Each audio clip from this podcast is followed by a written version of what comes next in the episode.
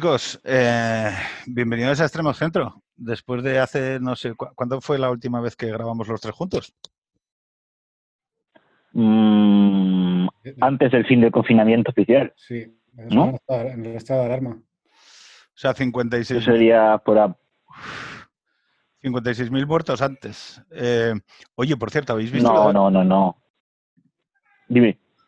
No, ¿habéis visto lo de Juan Font? De que le parece mal que se pongan Ah, sí. de España. Es curioso porque, o sea, eh, siento aprecio por Juan y... El, equiva- el equivalente el equivalente a los indepes. No, pero es paradigmático porque, porque, o sea, la pregunta es, bueno, pero entonces, ¿qué ponen si no ponen banderas de España? Porque, bueno, poner la bandera de España estás diciendo que hay una serie de miembros de la comunidad que se han ido, ¿no? Y utilizas el, símbolo constitucional que se supone que representa a todos sin distinción de ningún tipo. Bueno, es que ¿La ese es- ese es el alternativa cuál sentido- sería? ¿Poner el crucifijo? Es el sentido del símbolo, ¿no? Que supone que representa a todos. Vale. Entonces dices, vale, hay gente que no le representa la bandera de España. Porque eh, en unos casos porque se sienten representados por otras banderas y quizá en el, en el caso de Juan porque digamos que hay una racionalidad superior en la cual tú ya no te sientes vinculado a un Estado-nación, ¿no? Sino, qué sé, pues, a la, ¿Pero qué ponemos? ¿Cohetes de, cohetes de la NASA o qué? a la- a la Federación Galáctica. Sí, pero bueno. Hombre, pues- yo creo que se- Yo- se- Yo entiendo. Sería pero- mucho- pero Tengo dos comentarios sobre eso. Uno es de carácter más sociológico, que es decir, bien, mm, Juan, como yo, por otra parte, como mucha gente, pues podemos pertenecer a unas determinadas clases medias globales que pueden trabajar en un sitio, pueden trabajar en otro. Yo, yo trabajo en Bruselas, yo he vivido en Londres, bueno, vale, sí. Pero, claro, pretender que todo el mundo en un, en un estado hoy todavía se identifique con, con algo que no es la bandera, sino que es una especie de racionalidad superior eh, católica, decir católica no de, no de, no de catolicismo, sino universal, ¿no? Una especie de, de ecumene universal. Joder, no sé, yo creo que sociológicamente es estar un poco perdido. No, yo sobre todo es que yo me gustaría que Juan, o sea, si nos escucha esto, si alguno de mis haters se lo pasa, eh, en plan corte, eh, me dijera qué, qué símbolo querría utilizar. ¿Una paloma de la paz o una rama de olivo? o- No, pero Hombre, bueno, yo- ser, Yo pondría pero- directamente la cruz, ¿eh? o sea, yo creo que el crucifijo como símbolo de la desaparición y de la, y de la muerte es bastante efectivo. O sea, yo pondría 56.000 cruces. De todas maneras, a mí esto de poner 56.000 cruces, 56 banderas, a mí personalmente no me, no me entusiasma. O sea, es un gesto que no... Vamos, que igual que no me gusta aplaudir, aplaudir de balcón y no salir ningún día, tampoco me entusiasma el tema de, de las 56 banderas o las 56.000 cruces. Pero vosotros visteis las, Pero placas, las placas de los judíos asesinados que están en el suelo eh, a lo largo de Alemania, donde marcan... Eso es, eh, eso es en Budapest. Eso es en Budapest, en el río. eh, Porque eso es en Budapest, no me equivoco, pero son za- za- zapatos y No, pero yo, ¿no? la- yo creo que las he visto en más sitios, ¿eh? Sí, en Múnich yo creo que las hay también. Hay placas Vamos. en lugares donde no Mm. sé, significativos para el holocausto. Yo me hice un, yo me hice un Interrail por Alemania y, y por Austria y hay placas. O sea, te vas encontrando placas. Plaquitas pequeñas. Mm. O sea, la hay, otra, hay otra historia con esto, que es, es el rollo, bueno, es el rollo central en realidad del comentario de Juan, que es equipararlo con los indepes. Y eso en el fondo, pues, quiero decir, si tú partes de una lógica y, y en el liberalismo español y en el constitucionalismo español hemos participado mucho de esa lógica, en la cual todos los nacionalismos son malos y no hay más matices, pues al final mm, tampoco es tan extraño lo que dice Juan. Es decir, bueno, claro, pues es otro nacionalismo, ¿no? Aunque es un nacionalismo banal, ¿no? Como le gusta decir a los, a los nacionalistas catalanes. Entonces, quiero decir, eh, claro, si uno pretende hacer tabula rasa con cualquier tipo de vinculación nacional, y todas son, eh, insisto, todas perecen frente a esa racionalidad superior, ecuménica y tal, pues claro, pues al final eh, son banderitas de plástico todas, ¿no? Claro, si No, no es que- más allá de. Fíjate, hay un momento en que él le contesta, le contesta, no me acuerdo quién le pone el, el cementerio de Arlington, pues lleno de banderas y tal. Y no sé qué dice de las naciones inventadas y tal. Y dice, no, no, es que al final del día todas las naciones son inventadas, ¿no? Hombre, Ah, bueno, sí, pues eso es un, es un voluntarismo ya. sí, ¿no? No, pero como todas las naciones son inventadas. Las cate- no, espera, las catedrales también son creaciones humanas, ¿sabes? O sea, no, no- que- no, pero no sé exactamente qué argumento deslegitimador es ese. Insisto, Pero- es que también, también es verdad que, el, que el consti- el llamado constitucionalismo español pues eh, también ha sido muy desarrollo racionalista, eh, jacobino extremo raro, ¿no? De decir, oye, bueno, pues, pues posiblemente porque, muchos casos venían de la izquierda, ¿no? Una- de una cierta izquierda. Eh, y, joder, pues al final ni es muy útil analíticamente decir que, todo, que todos los nacionalismos son iguales, algo son malos, ni políticamente es muy activador ¿no? para, para tus intereses. Sí, pero fíjate que hay... hay, había que haber afinado un poco más. Eh, eh, Juliana, que el gran amigo de este, de este podcast, em, eh, hoy ha sido compartido por Pedro Ballín, lo cual ya genera como una matriosca ¿no? de, subnormalidades. Yo, le, yo, le, yo le veo a Juliana cada vez hacer, es como un poco el maestro ha decidido parecerse al alumno, ¿no? le veo cada vez más Pedro Ballinesco. Está dejando esa descripción de undercurrents y esos misterios estúpidos, esas fantasías que tiene de, de acuerdos bajo sombras para, para caer en el brindis al sol, la referencia pop. Hoy he comprado de Cataluña con la casa de papel. O sea, y el rollo, ya, y el rollo es Pedro Ballín y Pedro Ballín es Juliana ya. Y el rollo, y el rollo populachero. Porque, porque lo de hoy es que Juliana... yo creo que lo que le pasa es eso, ¿no? Que de repente, joder, ve a Pablo Iglesias y, y a Pedro Ballín, que son semicultos, por, por decirlo piadosamente, Hablando todo el puto día. Bueno, Ballín, no, Ballín, Iglesias sí, pero Ballín yo creo que no tiene ninguna formación ni cultura en nada. O sea, es un tío que no, sabe absolutamente nada sobre nada. He dicho semicultos por, por ser piadoso. A ver, yo, yo siento cercanía a Ballín. Puto día, pues claro, él dirá, joder, igual lo que se lleva ahora entre los jóvenes es esto, ¿no? Y no, y no estar eh, hablando de una especie de conspiraciones vaticanas que aparte de que son unas cuchufletas que se meta él, que no interesa a nadie. No, pero yo, yo soy, yo que me siento razonablemente cercano a Ballín, porque me parece. Bueno, porque es asturiano, porque participa de mi mismo nivel cultural, es un HBO medio un leído. No sé si me explico. No, pero Pedro, Pedro, no, Pedro, por favor, si, si Pedro Ballín. No, no, no, no, no, Déjame, déjame, acabar la frase. O sea, estamos, no estamos dispuestos a que hagas este ejercicio de De autobashing, ¿no? Arrojes al fango.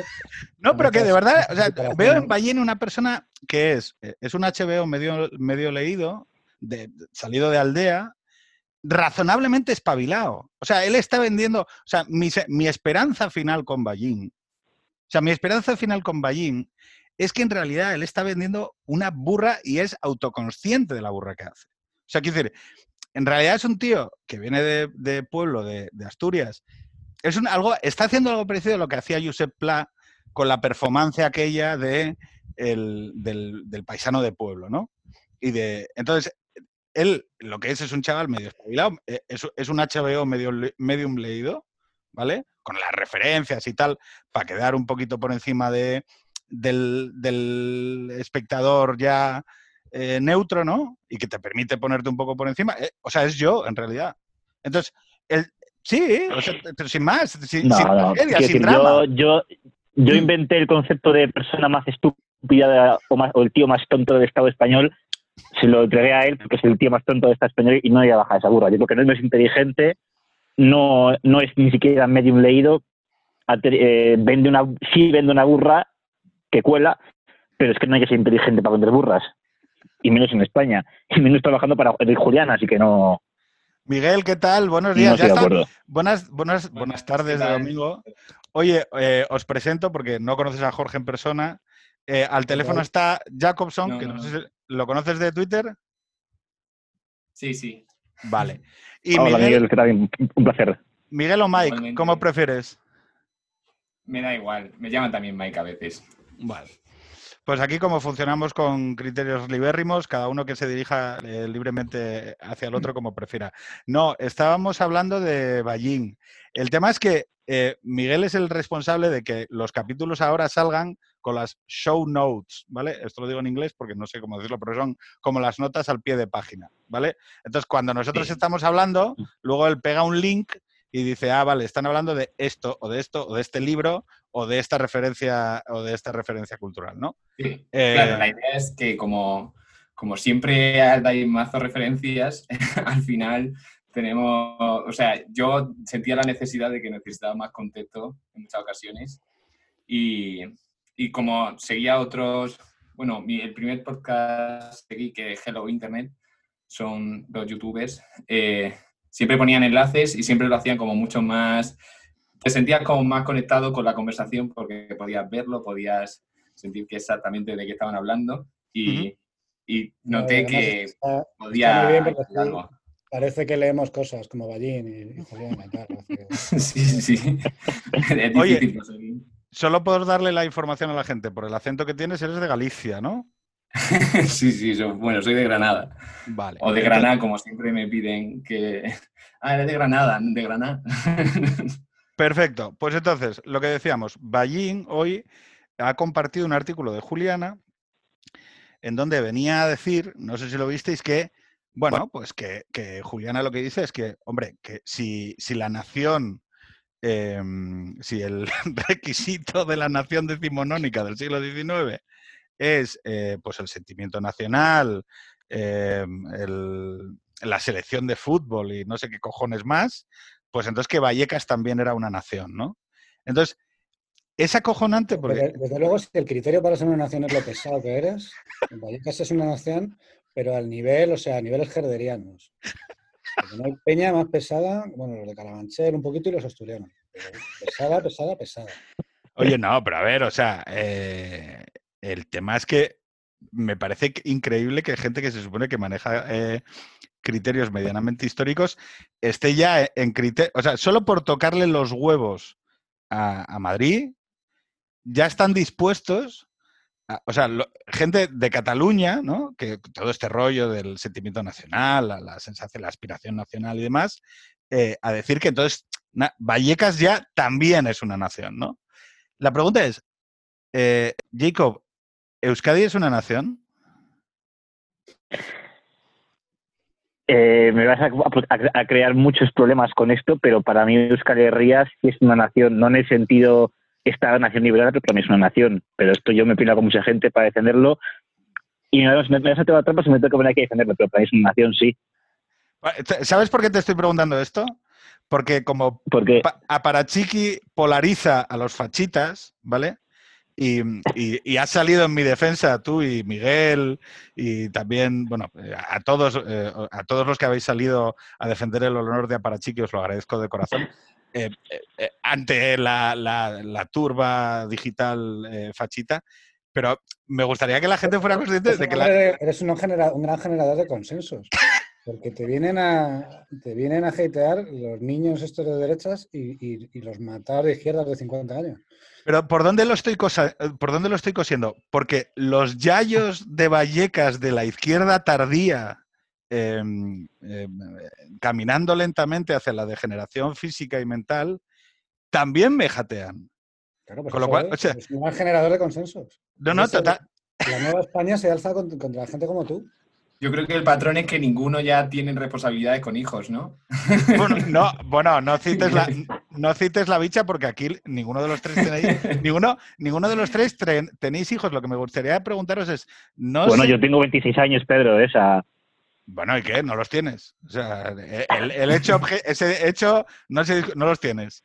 No, lo que quiero decir es, eh, ¿vosotros no os sentís atacados cuando yo hablo de esa manera denigrante sobre la gente sin hijos? Yo no, porque quiero tener hijos y también ser y también denigrar a los que no lo tienen. O sea, así que no tengo ningún problema con eso. O sea, es una de mis aspiraciones tener hijos. Yo como Claro. denigro en general, pues me da un poco lo mismo. A ver, en mi caso hay un espíritu paternal eh, muy arraigado para mi edad, pero, pero vamos, tampoco me lo voy a tomar con, con prisa, pero la cosa es que hoy, por ejemplo, me he acordado un poco de ti porque he visto una madre con una niña que estaba siendo auténticamente un peñazo. Y, me- y- y sé que, que para ti es duro que la gente se queje de que los niños estén dando por saco y tal, y, y lo critique, pero... Y entonces he aguantado en ese sentido, he dicho, hay que respetar, no tengo niños, este tema es complicado. No, yo fíjate, a, a ver, a mí no me, no me molesta que la gente se queje del ruido o de tal, porque el primero que, que le grito yo a mis hijos para que dejen de gritar y de tocar los huevos soy yo. O sea, quiero decir, soy perfectamente conocedor de lo que rompe los cojones un niño toca huevos. Quiero decir, y, y soy el primero que, o sea, que, que, o sea, lo que sí es cierto es que, claro, yo a ese crío toca huevos me lo llevo a casa y estoy 365 días con él, salvo el día que lo puedo empaquetar con, su- con los abuelos. Pero claro, lo que sí que te da a entender un poco en este modelo de, de madurez atomizada que hay, es que la gente cada vez tiene menos, no sé cómo decirlo, tiene menos y esto lo notas cuando cambias de país. Por ejemplo, los italianos, esto no es coña, los italianos en los restaurantes, los críos son los reyes. O sea, eh, da igual que el crío tire el vaso, eh, se le caiga el tal, eh, pidas que pongan otra silla y tal. Y sin embargo, en España, y no lo digo a malas, hay una creciente sensación de... O sea, yo lo digo en broma y, lo hago de referencia a la Lefty, Coalition, Childes, Catalan Coalition y tal, pero sí es verdad que yo creo que hay una coalición creciente de gente sin hijos que cada vez requiere para, por haber tomado esa decisión o porque la vida ha tomado esa decisión por ellos, ¿vale? De una afirmación en el espacio público de que, no de que es una opción, bueno, que la tomo y tal, sino de que es la opción correcta. O sea, no sé si me explico. O sea, al final, como es algo muy intenso, esa decisión de, no tener hijos o de, o de tal, eh, al final yo creo que lo que se está creando es como una especie de reacción. Mm. Eh, eh, si viviéramos en un, nuevamente en un, modelo liberal perfecto, pues tú dices, vale, pues hay gente que tiene esas preferencias, o bueno, como todas las preferencias están determinadas o están modeladas por una serie de circunstancias materiales, bueno, pues el mercado, oye, mira, pues ahora hay restaurantes sin niños, hoteles sin niños, bien, pues el mercado provee servicios para esa gente y, atiende ese nicho de mercado. Lo que pasa es que, claro, nunca ninguna sociedad funciona exactamente así. Entonces, ahora lo que tenemos es que hay un empujón hacia el lado de la prescripción, ¿no? hacia el lado de, que los valores buenos son esos, por una serie de motivos. ¿no? Pues porque no molestas a los treintañeros o cuarentañeros sin hijos que quieren salir por la noche, porque contaminas menos y de, traer menos recursos del medio ambiente. Eh, y claro, al final lo que hay es un choque de valores. Porque ya no se trata solo de que yo quiera salir un sábado y que no haya un niño en la mesa al lado dándome por culos, sino que es que eh, la gente que tiene hijos se carga el planeta y tiene coche y tal. Porque tienen furgonetas diésel. No, entonces decir que al final, si viviéramos en el mundo ese liberal perfecto, pues claro, pues eh, habría preferencias distintas y se ordenarían pues, con el mercado y con otro tipo de regulaciones. Pero como en Twitter había ahora... Tenemos es choque de valores. Esta semana o la anterior una marquesina, ¿no? De un anuncio, ya no sé si en qué país era, que animaba a no tener hijos o una cosa así. Bueno, en Canadá. La política de un solo, un solo hijo, ten un ah, solo hijo, te lo agradecerá, él te lo agradecerá. a ver, bueno, pero vosotros sabéis que la política de un solo hijo. pero fijaros que la política de un solo hijo fue, eh, fue, estuvo presente en China muchos años. Es decir, del control de. Es que hay cosas que no hablamos, pero por ejemplo, la política de control de natalidad fue una realidad en los años 60 y 70, si no me acuerdo.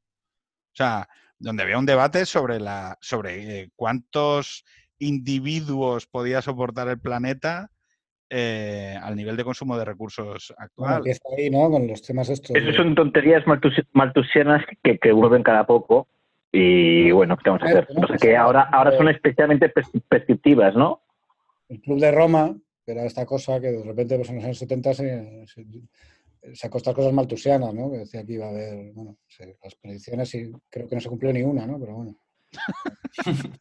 Luego, aparte, hay otra historia con esto, que es que si tú ves, por ejemplo, el, gran crecimiento económico en la posguerra, en la posguerra mundial, el otro día leía una, un tuit muy interesante de Pseudo Erasmus, que es una cuenta que, habla de temas de desarrollo económico y de, y de historia económica, y tú, cuando tú desagregas el crecimiento de, los países de Estados Unidos fundamentalmente, pero del resto de Occidente, después de la Segunda Guerra Mundial, hay una parte muy importante de ese crecimiento que viene del crecimiento demográfico, de los baby boomers.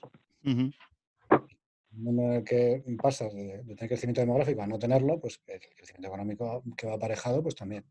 No, lo bueno es que te dice aquí, eh, claro, yo como de tanto hablar sobre esto, me conozco el manual de respuestas de manera automática. No, no os preocupéis que metemos, eh, pasamos a un 18% de población inmigrante en España. para, resolver, para, resolver la crisis demográfica subimos de un 12 que estamos ahora aproximadamente a un 18. No es que hayamos tenido un movimiento telúrico en la política europea hace tres años. No, y luego esta idea, ¿no? Como que puedes traer a la gente como si trajeras pues, zanahorias. Para, para, repoblar, ¿no? O, eso, o coger de zanahorias como si la gente no tuviera familia, no tuviera raíces, no tuviera eh, valores, de religiones. Y encima No. luego te preocupan los otros países, los países subdesarrollados y tal. Y Sí, pero quiere robarle su capital humano. aquí, Pero bueno, en fin. No, pero eh, fíjate que, que es uno, lo que, lo que estáis diciendo ambos de uf, tratar a la gente como objetos. No, hay mucho. Como hay un excedente de pobres, No, pero es que había un argumento. recoloca- recolocamos logísticamente el excedente de pobres, pero luego lo segundo no es eso. eh, Lo, lo segundo para mí, la clave es, oye, desde un punto de vista de científico social con escuadra y cartabón, bueno, esto, esto sería a debatir sobre los efectos que causaría en la sociedad, ¿no? Si se distribuirían uniformemente por el territorio. Quiero decir, si habría 2.000 eh, pobres subsaharianos que acabarían en Cangas del Narcea y en Tineo cultivando eh, con ovejas y cabras el territorio para que no haya incendios y todo esto, bueno, eso sería debatir, ¿no? Pero el hecho es que eh, en Siria hubo una guerra, eso generó una corriente humana eh, con una guerra mediante, es decir, un conflicto humanitario humano que acabó desembocando en las fronteras de, la Europa ampliada y ya vimos lo que sucedió con los sistemas de opinión pública. Es decir, fue una de las razones de los, eh, surgimientos o resurgimientos de lo que los eh, liberales tantas veces dicen populismos, ¿no?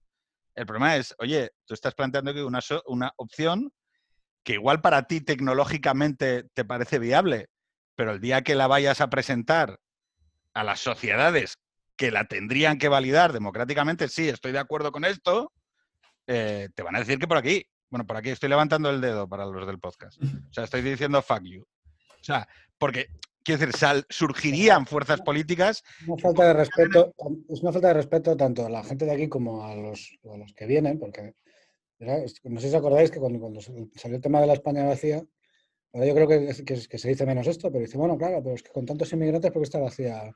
¿Por qué está vacía Soria, no? Porque vayan los inmigrantes a Soria. Oiga, el inmigrante igual no le sale de los cojones vivir en Soria, lo mismo que no le sale de los cojones al de Soria. O sea, el de Soria, ¿por qué se va? Pues porque no hay Porque que Soria es una mierda. No, porque no, porque no que vive en un pueblo de Soria. Y y no, pero metemos una familia de negritos o de marroquíes y como son tontos, pues se quedan allí. Jacob, ¿tú irías a vivir a Soria siendo vasco?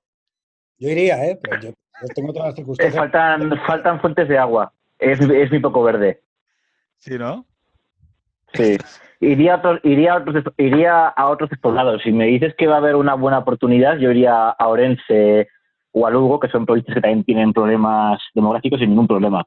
Pero es que Bueno, Soria es demasiado... La Sacra está, se está llenando de ingleses hace años. ¿Cuál? La Ribeira Sacra. Se está llenando de ingleses porque bueno, se puso de moda y comprarse casitas en pueblos por allí. Y, y es un, tiene un núcleo de población bastante, bastante que ha crecido mucho vamos, en los últimos 15, 20 años. Yo la cuestión A ver, es que eso es. Yo la mira, vamos, con una anécdota sin desvelar nombres ni datos personales, ¿no? Pero nosotros, bueno, tuvimos que ayudar a una a una familia de guatemaltecos que se quedó mm, durante el COVID en una situación muy precaria. em, y bueno, pudieron acceder, estuvimos moviendo cosas y, pudieron acceder al estatus de refugiados y los mandaron a un, los mandaron bajo el estatus de refugiado, que, te- que te dan como un programa de ayuda durante un año, eh, pues es una familia con dos críos y tal, y los precisamente los mandaron a la España vaciada, ¿no? En esta infeliz expresión.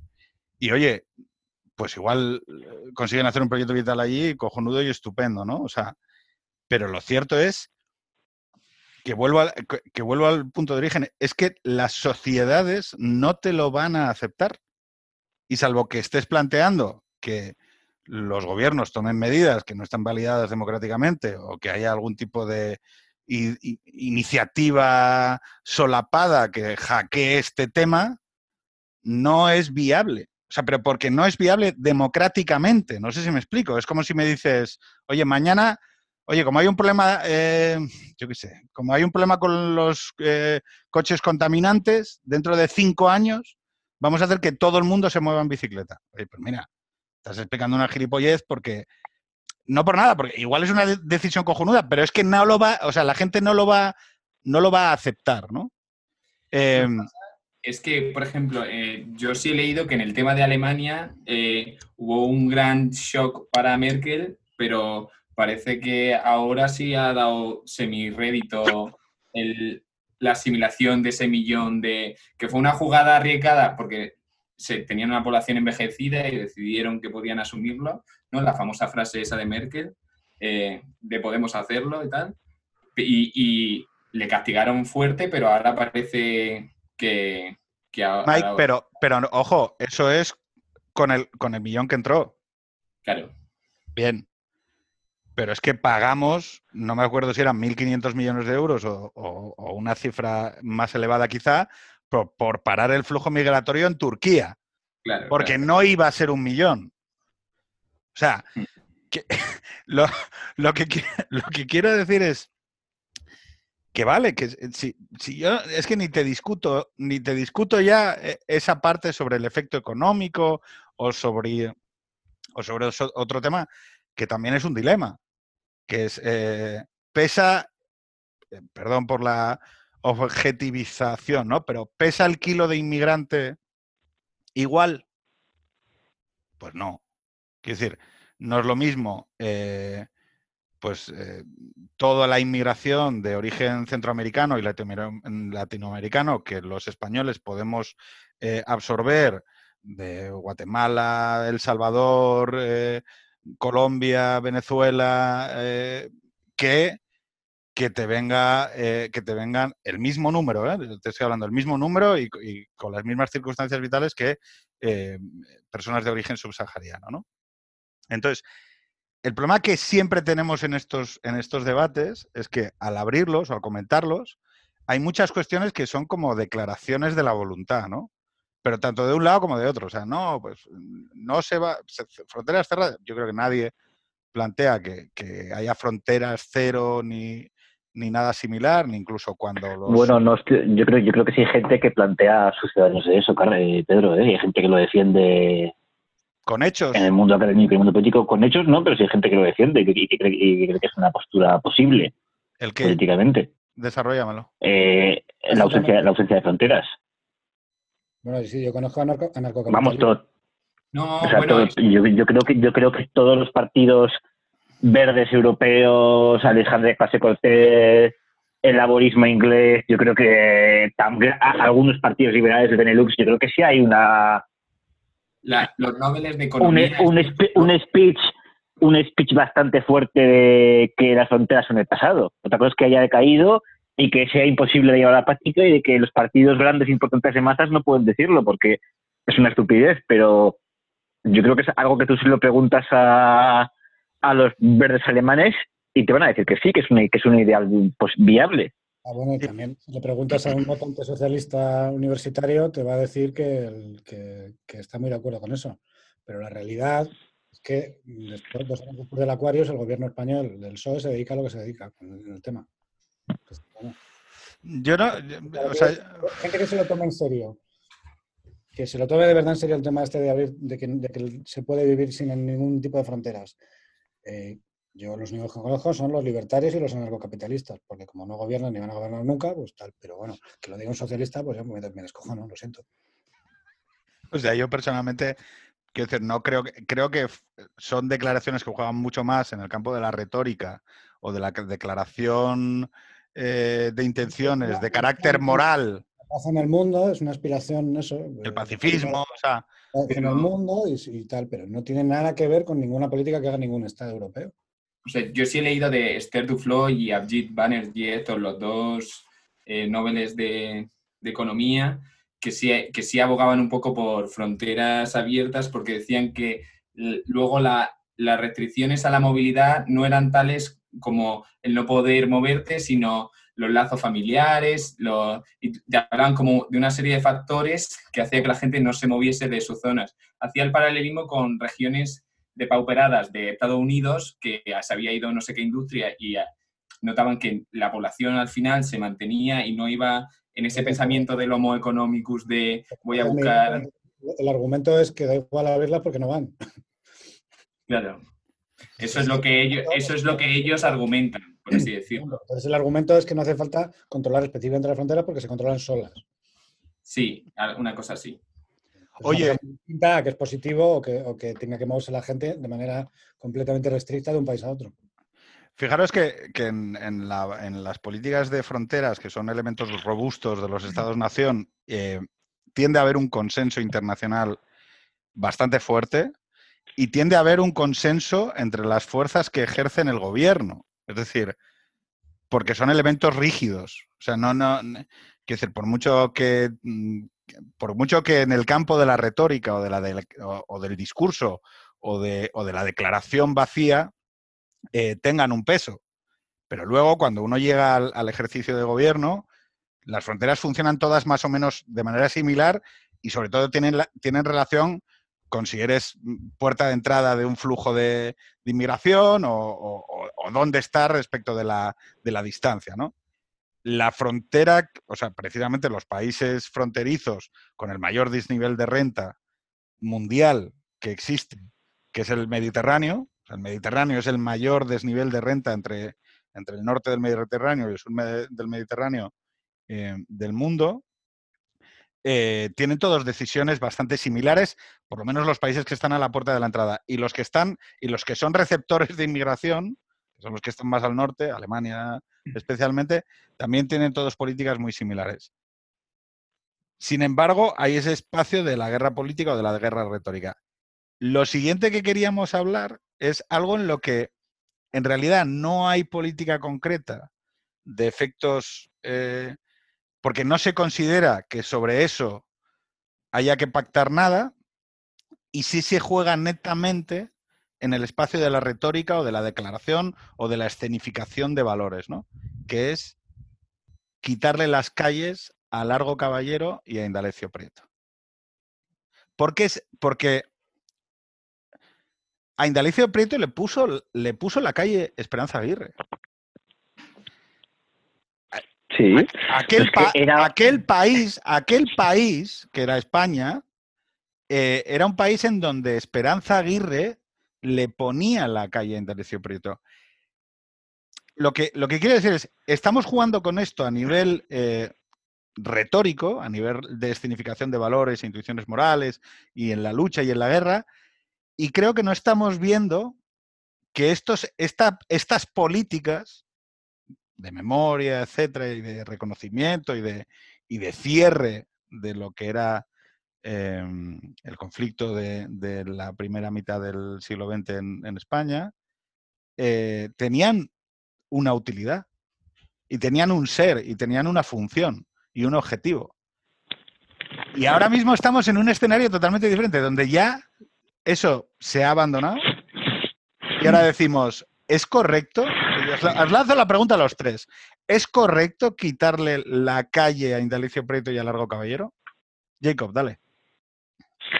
A mí no me gusta, creo que en un país normal no se debe, no se les quitaría la calle, no se les debería quitar la calle a ninguno de los dos, como tampoco se les debería quitar la calle al general Fanjul y o a José Carlos Otelo, por persona, por normal personas que les quite la calle, y a personas incluso más digamos menos vinculadas a la política o a la política que llevó a la guerra, pero estamos en un punto en el que la izquierda no quiere, digamos, no, no ya legislar la historia y legislar el pasado, sino que quiere directamente expulsar de cualquier debate público eh, posturas que diverjan de su visión de la guerra civil, que es su mito fundacional ahora mismo, y que incluso van a crear una especie, una especie de fiscalía especial para delitos de opinión relacionados con la guerra civil y el franquismo, lo cual es absolutamente lunático.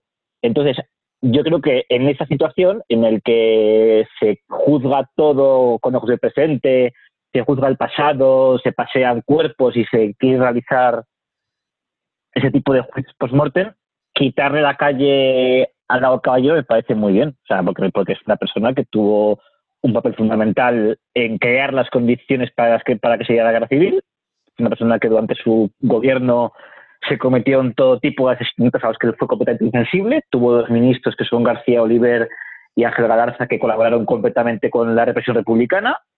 Eh, colaboró con la Revolución de Asturias. Entonces, si se le puede, se le puede señalar para decirle, este señor es eh, también participó de la violencia y también era un enemigo de la democracia parlamentaria, que lo era, aunque se saquen a, algún de bravo el matemático fantasioso a decir que no. y se puede hacer. Entonces fue un combate que yo creo que, que yo creo que va a quedar. ¿Tienes la misma? Ah, vale, vale, vale. Ese era lo que te iba a decir. Es que ya te he visto el mismo truco que he hecho yo en Twitter. Que es decir, bueno, es un combate, lo de largo caballero me parece bien. Pero o sea, es, un- o sea, lo de un Prieto, lo de ¿crees lo mismo de Prieto? No. Eh, lo es decir, lo de Peto es un exceso terrible. Ah, bien, también la izquierda ha cometido excesos terribles con esto, algunos incluso más graves. Por tanto, si, si estamos en el juego de jugar a los excesos, a ver qué sacamos, lo puedo comprender. Y puedo estar a favor si estamos ya en el combate frontal. Pero el Prieto no lo o sea, objetivamente no lo puedo comprender mm, porque Prieto colaboró con, bueno, fue el ideólogo de la Revolución de Asturias en el año 34. Eh, tuvo, con la- creó la motorizada, que era una especie de milicia paramilitar que lo obedecía a él, en la que había, en la que había policías y guardias civiles, algunos de los cuales luego estuvieron implicados en el asesinato de Carlos Otelo. Que no quiero decir que Pito tuviera nada que ver, que no tuvo nada que ver. O sea, ayudó a encubrirlo porque escondió, de hecho lo cuento en sus memorias, algunos de, los de los victimarios, pero no tuvo nada que ver con, el, con ese asesinato. Pero luego Prieto, en la guerra civil, intentó en cierto modo restaurar o ayudar a reconstruir algunas instituciones que se habían venido abajo, y luego, sobre todo, en el exilio, es el artífice del PSOE atlantista, es el artífice de la reconciliación con los católicos, es el artífice de la reconciliación con los monárquicos, es el padre, en cierto modo, es el padre de Múnich y es, digamos, del PSOE que quiere gobernar también con la derecha y un país y que no se repita la guerra civil, fue Prieto. Y de hecho, es, la, Prieto hace las autocríticas más importantes que hace la izquierda en el exilio en favor de una democracia parlamentaria y plural. Entonces yo creo que se ha sido se fue muy poco fino. Vox fue muy el problema de Vox que eh, aunque a- da las batallas correctas muchas veces, pero como si fuera un elefante en una cacharrería o como si fuera un perro rabioso. Eh, precisamente tendría que haber contra, tendría que haber contrapuesto al Prieto del exilio y a Besteiro, ahora que incre- increíblemente el Aspra ha homenajeado a Besteiro con Lago Caballero. El problema es que juntar a Lago Caballero y a Prieto, hombre, si a ver, si nos ponemos tontos, con la ley en la mano también puedes ir contra Prieto, porque Prieto tiene declaraciones contra, contra la democracia parlamentaria, colaboró en un golpe contra la democracia parlamentaria y también firmó sentencia de muerte. Pero eh, Prieto hay que contextualizarlo. Entonces ha sido poco fino ahí. Y a mí me duele quitarle la calle a Prieto porque Yo es fundamental en la reconciliación nacional. Por un lado, eh, totalmente de acuerdo en lo de que Prieto es una figura distinta de Laro Caballero y es distinta y, me pa- y es una aberración quitarle a la calle eh, en los propios términos del 78. Sí, exactamente. Claro, pero si dinamitamos el 78, pues entonces, pues entonces habrá otros términos. Entonces, vamos a ver cuáles son los términos con los que se juega a partir de ahora. Desde luego, los términos del 78 es una burrada quitarle la calle, pero si hay otros, pues que nos digan cuáles son. Em, eso por un lado. Y luego por otro, yo no creo que sea un, como por así decir, un error de Vox o que sea casual lo de Prieto. Es que yo creo que la, parte fundamental del asunto es Prieto. Porque Prieto es el que cualquier persona que sepa un poco de qué va el tema sabe que Largo es uno de los grandes responsables de la guerra civil y que Prieto tiene un papel muy distinto en el PSOE. Y como precisamente es Prieto el que es una injusticia, por así decirlo, que se le quite la calle, es lo fundamental del caso, porque es, el- es introducir el elemento de arbitrariedad que- que desde Vox creo que quieren denunciar. Y insisto, sin estar yo de acuerdo en quitarle la calle a Prieto, pero creo que es el punto de contención por eso, porque es el, es el tipo que realmente merece la calle. Largo en, ni- en ningún, bajo ningún concepto, salvo la, la pacificación y la concordia social y la búsqueda de, de consensos con gente que ya no los quiere, eh, Largo merece otra cosa que, que la censura. Mike, Yo la verdad es que mm, no me gusta que eh, con esto que se ha puesto de moda de la guerra cultural, eh, utilizar los mismos marcos que luego vienen, se vienen denunciando, ¿no? Por así decirlo. Es decir, eh, con- convertirte en aquello que denuncias en muchas ocasiones e incluso subir la apuesta, por así, como, como decir. Sí. con- Pero es que no hay otra. Es que no hay otra. Es que haces, ¿qué, qué haces, qué haces si no? O sea, es que no es que no me gusta disparar, pero es que te están disparando. Jacob es el, máximo defensor de subir la apuesta de España. O sea que, a pesar de que, como ves, luego racionaliza las injusticias. También te digo que tengo bastante claro cuando se suba la apuesta quién va a ser el que palme en todo esto. Claro. Tío. Es que para dar una guerra primero tienes No que a números, ver tus soldados, cuántas tropas tienes. Qué artillería manejas, eh, o sea, tienes que elegir muy bien tus batallas, o sea, no puedes ir a pecho descubierto a dar batallas que, luego te van a, o sea, te van a castigar en ese sentido. O sea, yo, yo, soy muy partidario de, pues, ser más valiente, de, decir las cosas claras y eh, en ese sentido estoy de acuerdo, pero también ser de, ser inteligente a la hora de de coger las batallas y no ir al campo abierto como quien, incluso usando técnicas que vienes denunciando, porque al final parece como que, dices, ah, sí, pues voy a jugar a este juego que, no me gusta, ¿no? Entonces no juegues si, si, no es el juego que te gusta, ¿no? No, estoy, de acuerdo, porque es que las cosas se están dirimiendo en ese campo de batalla y con tus herramientas y tú no puedes hacer otra cosa que hay que hacerle frente, que hacerle frente a eso. Y, de hecho no veo, no veo, no veo ningún tipo de perjuicio en quitar la calle o caballero y a Prieto. De hecho, lo que, de hecho, lo que se va a hacer es que se debata, aunque sea en términos que a mí no me gusten, sobre Prieto, sobre los errores de la izquierda y su, falta de compromiso con la parlamentaria en la República. Y lo que se va a hacer es que, por ejemplo, el alcalde de Madrid tenga que presentar probablemente un escrito relacionando eh, que, en efecto, el PSOE está en contra, más, está mayoritariamente en contra de la democracia parlamentaria y colaboró en hechos de violencia. Entonces, esto, esto hay que hacer. Eh, no habría por qué sacarlo, pero si insisten, pues habrá que hacerlo. O sea, yo no veo ningún perjuicio. De hecho, lo que se va a hacer es que se hable de cosas de las que quiera o no quiera hablar o que quiere ocultar. Por tanto, yo perjuicio no veo, no veo ninguno. O sea, no vas a parar su apisonadora, pero vas a ver que se mata de cosas que os tiene hacer. Porque como tú vas a sedes del PSOE, pues en muchas tienen retratos de Laro Caballero y como pues, la gente, mucha, pues no tendrá más contacto con la historia española que los vademecums y las hojas parroquiales que les den en el partido o ni eso, eh, pues pensarán que Laro Caballero pues, es un señor eh, bondadoso, una especie de abuelo de Heidi que andaba por allí y que y que no tuvo ningún papel en nada que tenga que ver con, la, con, la, con el fracaso de la República y con la guerra civil. Así que, bueno, puede ser positivo que se enteren de algunas cosas. Eso por un lado. Y luego también, para que veáis dónde está el terreno de juego, el otro día una anécdota que a mí me parece muy significativa, que es que lo, comenté con, con, Jacob en su momento, que es que el, eh, Julio Envid, que es un chico es politólogo del, del PSOE y, y, que ha trabajado en algún gobierno. Atención, atención que es politólogo. Bueno, pues eh, mm hizo un hilo muy indignado con el tema de, Prieto y Laro Caballero, que puedo entender que le indigne como socialista, eh, y luego para, hacer ver que a él no le gusta quitar calles, dijo que claro, que es que si le pusiera una calle a Aznar, él no iría a quitársela. Es que estamos en ese, en ese punto, el terreno de juego para la izquierda está ahí. O sea, es que es lo mismo un señor que fue uno de los grandes responsables de que, se, de que, se, eh, de que estallara la guerra civil y del fracaso de la República, ah, con, con José María Aznar, claro, si el terreno de juego está ahí, pues chicos, no, es que no se puede jugar eh, con las reglas de Queensberry, es que, es que no se puede. Es que a mí me hace gracia por una a mí me hace gracia todo esto especialmente por una cuestión, porque es que venimos de derribar estatuas en, Estados Unidos y, que tengamos a una parte sustancial de los pedretes diciendo ole, guapa, y me parece muy bien, y, dos, y que, la, y que le quiten tres, ¿no? Entonces tenemos que quitar estatuas, ¿no? Que, yo me acuerdo que lo dije, o sea, eh, cuando alguien agrede a una estatua, o, eh, hay una parte de sí que, está, que está contestando, ¿no? Es, esta estatua me molesta, ¿no?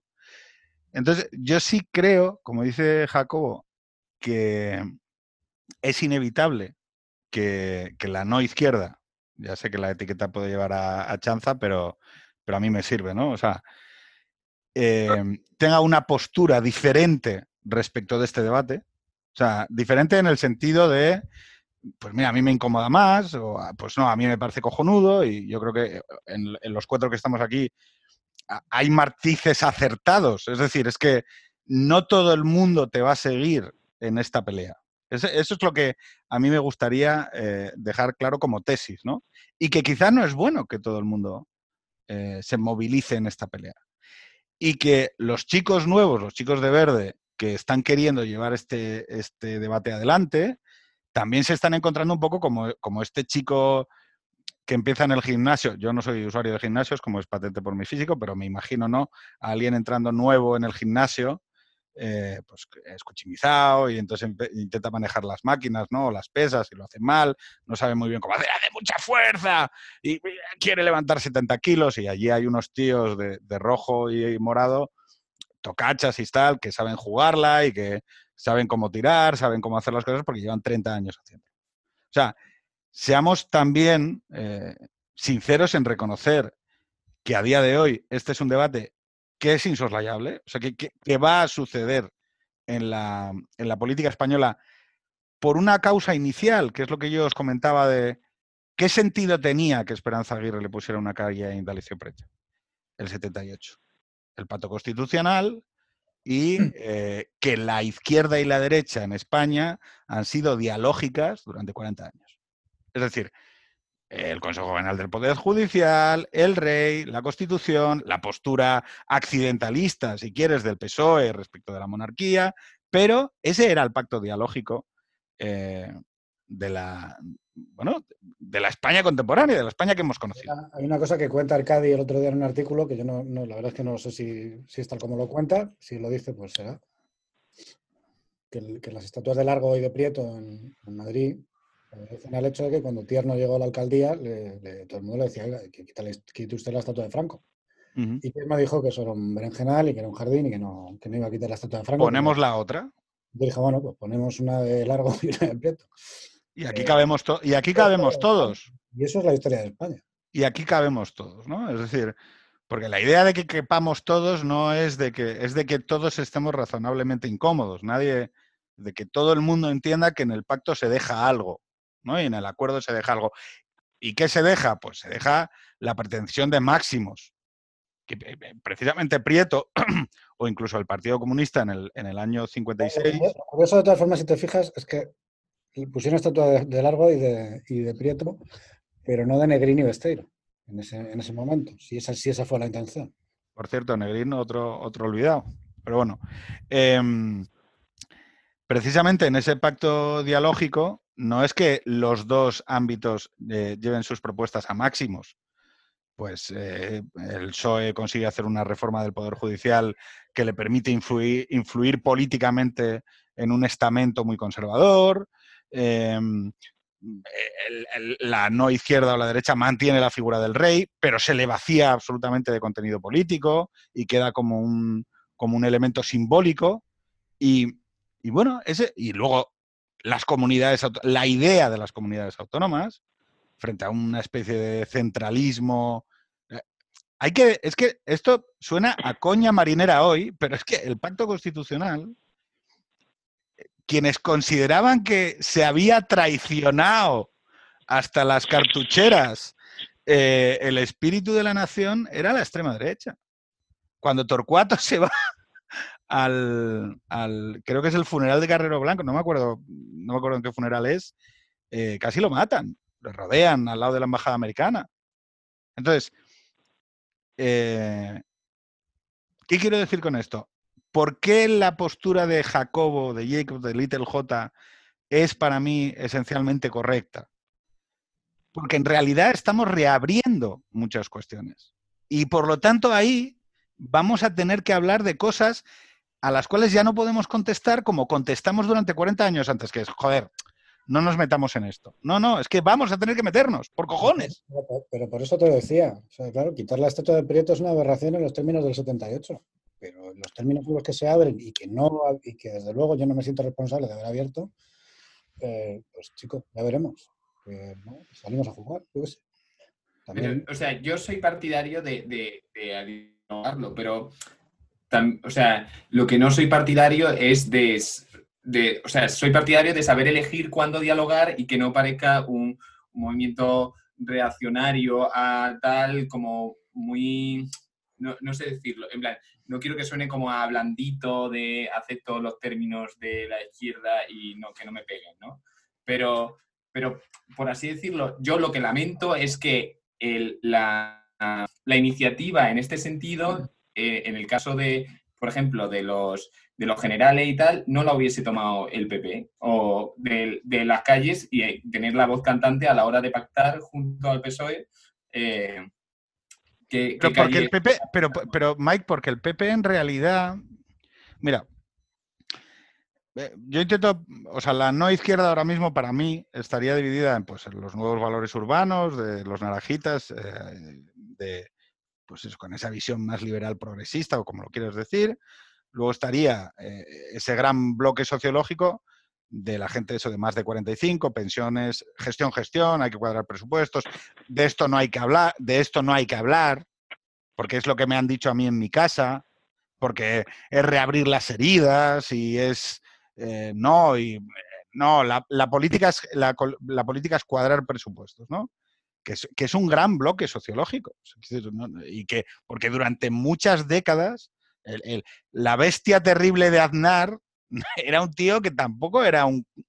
no sé qué tenía de conservador, pero tampoco es que.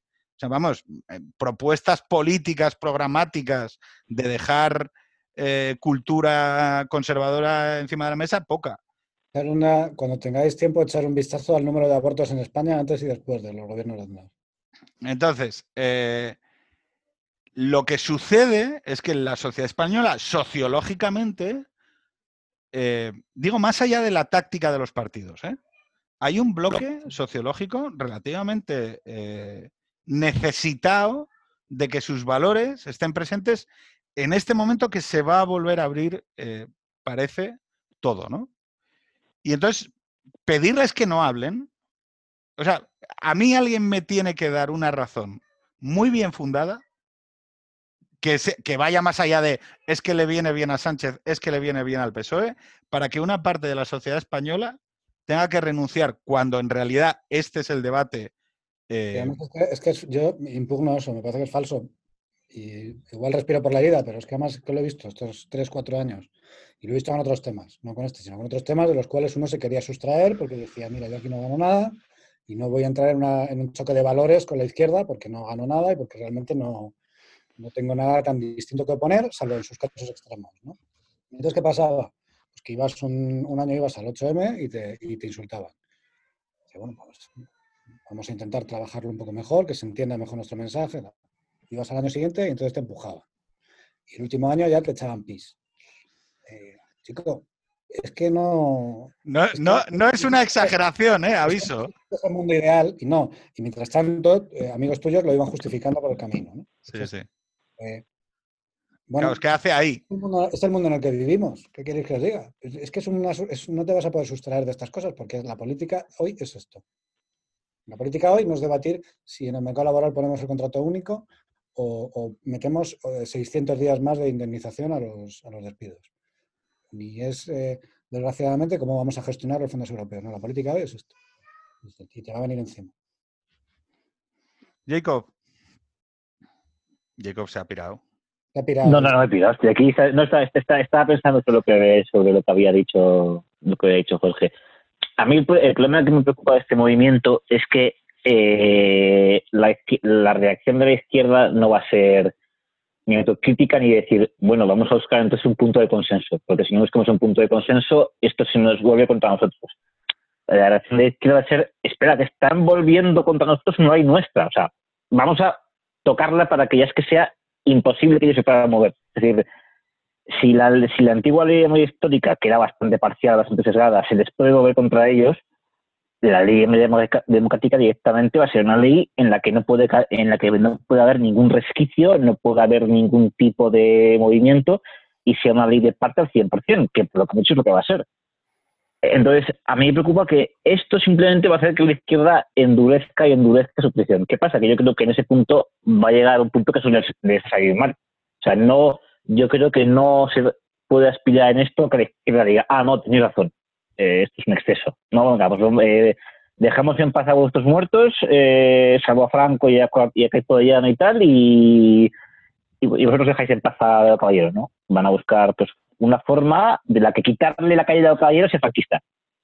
Claro, a mí eso me preocupa, en plan, lo que a, mí lo que me preocupa es que esto es como una escalada en la que una, o sea, la sensación es, somos palestinos, que estamos cabreados, tal, no sé cuánto, tiramos una piedra y, te vienen con los israelíes, ¿no? no pero yo creo yo, yo creo que lo bueno de lo, yo creo que lo bueno de eso es que el coste electoral y social de eso quien no va a que lo va a pagar es el PSOE sí. lo bueno de lo, bueno de lo bueno de lo bueno de de, que el, es que el estadismo del PSOE estado temprano se va en su contra. Si hubiera economía variante te diría que no pero teniendo esta nueva economía como está que encima quieran ir a la guerra civil cultural quieran crear una fiscalía para perseguir delitos de opinión y quieran asaltar el Poder Judicial, si son tan voraces, eso les va a reventar.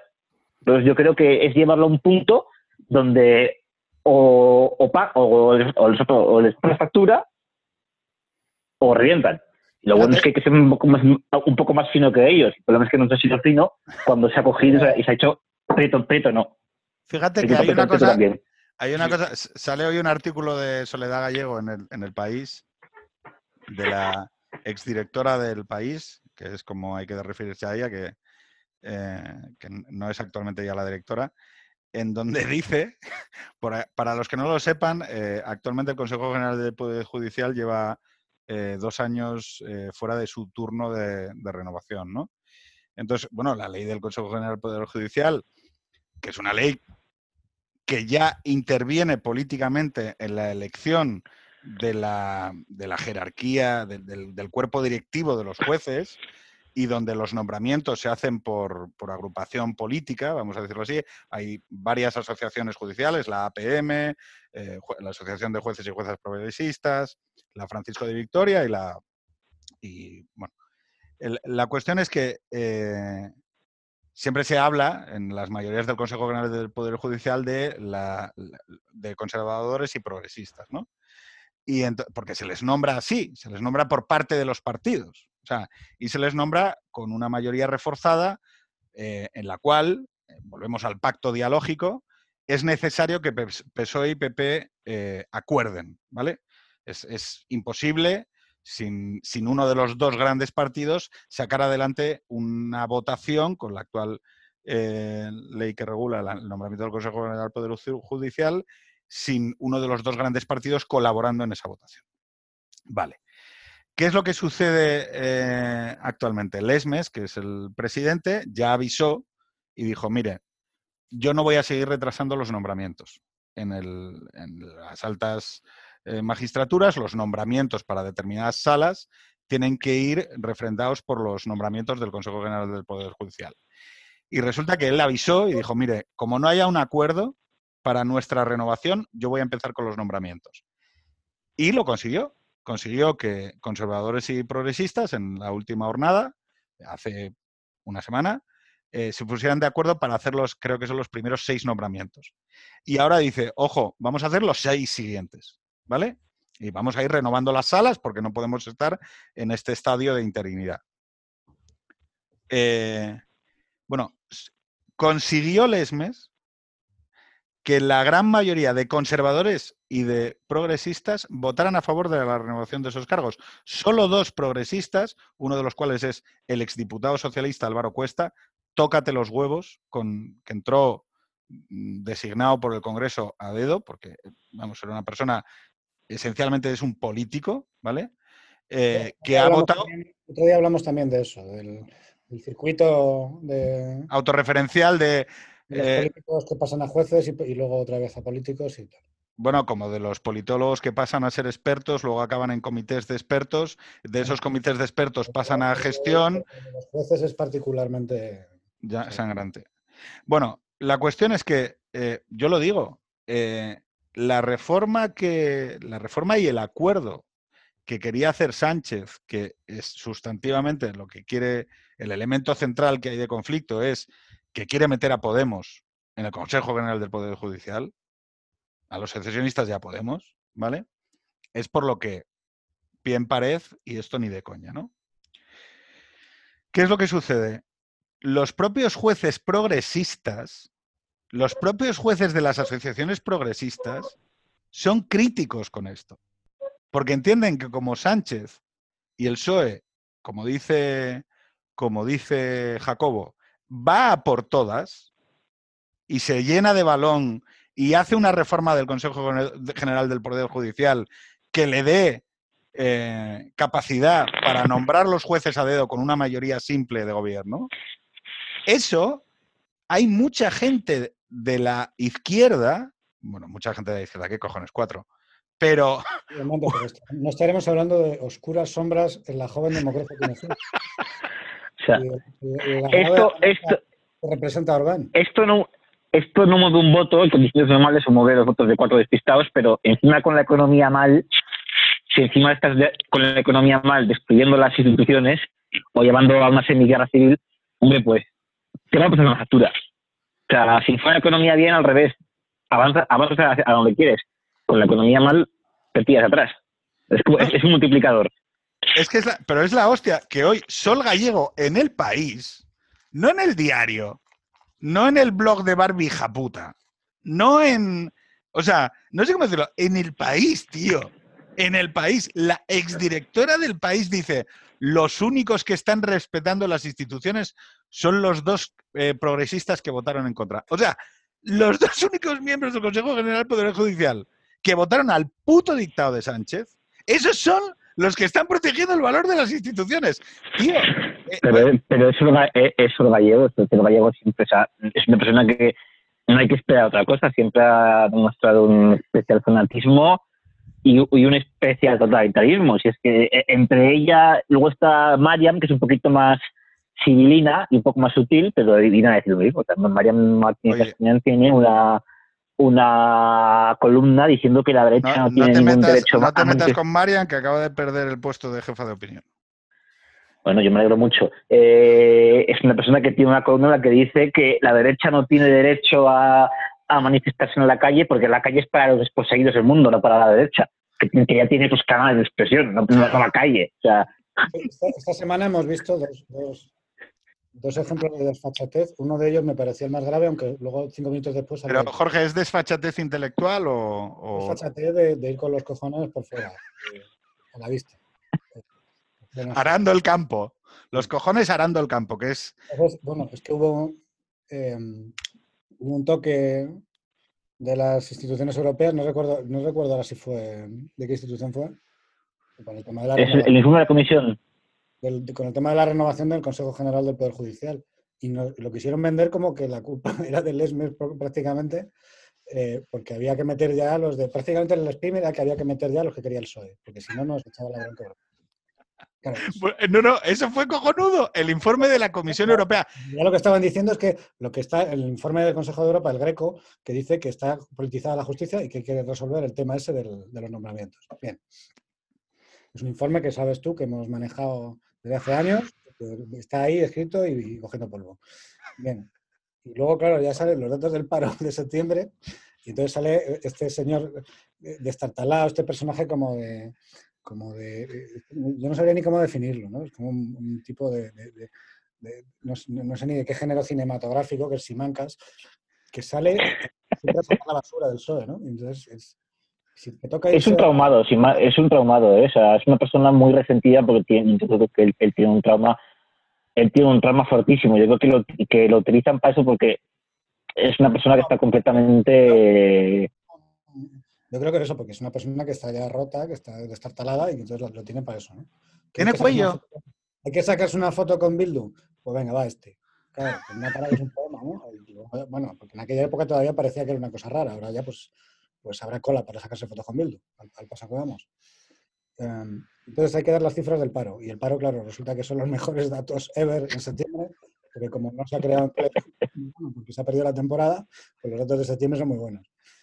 Claro, no, le cabe a nadie en la cabeza que salga el PSOE a sacar el pecho de esto, ¿no? Pues con dos cojones. Ahí va. Con dos cojones. Pero oye, tío, hay que aprender. Mejores datos ever. hay que aprender, tío.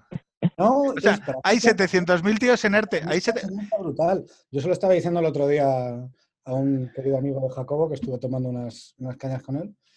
Eh, y, y, le dije que, claro, si tú echas la vista atrás, lo que pasa estos dos años es que el PSOE y sobre todo Sánchez y Redondo conocían el país y otra gente no, los no conocíamos el país en el que vivíamos. Y ellos sí conocen el país en el que viven.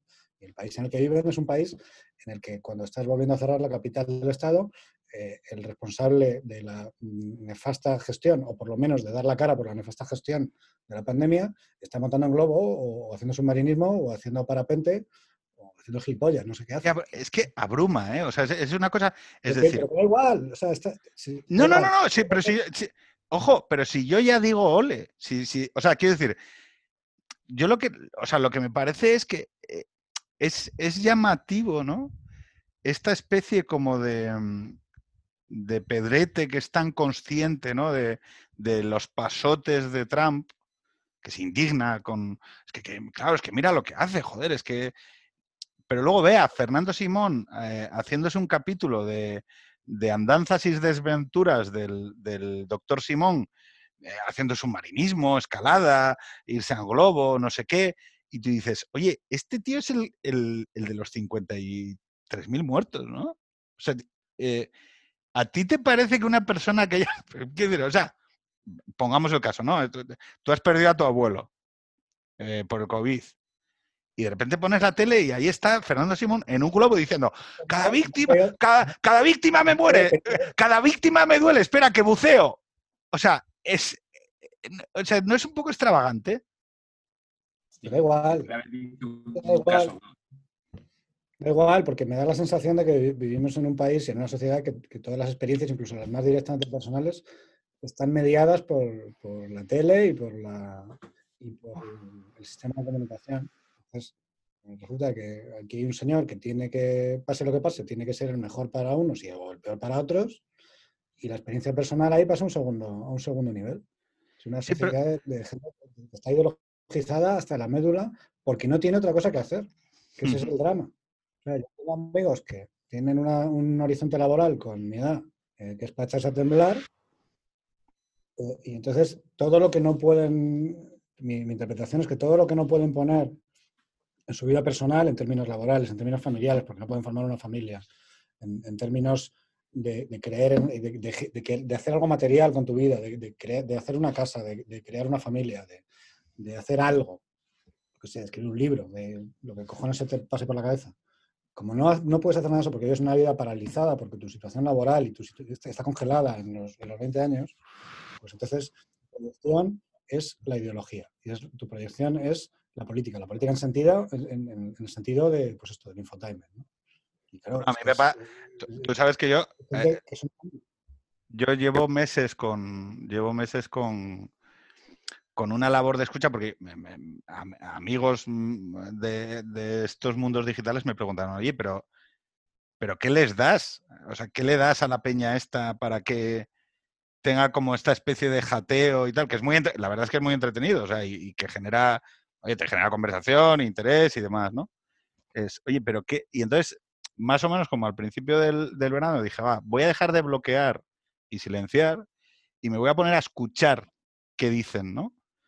Incluso con alguno, pues apuntando cosas, ¿no? De, pues info, que ellos mismos trasladan, ¿no? En el, en el comentario y tal, de, hostia, no, porque yo, porque claro, yo, un predoc, o tal, claro, porque los periodistas, tal. y entonces empiezas un poco a hacerte un mapa y esto que has, di- eh, esto que has dicho tú de, joder, es que mm, te das cuenta de que hay vidas en donde que el motor emocional de la vida y acaba siendo la vida. O sea, perdón, acaba siendo la ideología. Pero Sí, no solo la ideo- pero no la ideología. Un segundo, Jorge, es que esto es importante. No la ideología en sentido de, bueno, mira, yo estoy afiliado a un sindicato, hago labor Sí, a eso social. eh, justamente o sea, o no me refiero a yo soy de izquierda, o sea, que era lo que intentaba el otro día preguntar eso. Oye, pero ¿en qué consiste ser de algo. izquierda soy? No, es, es O como una especie de.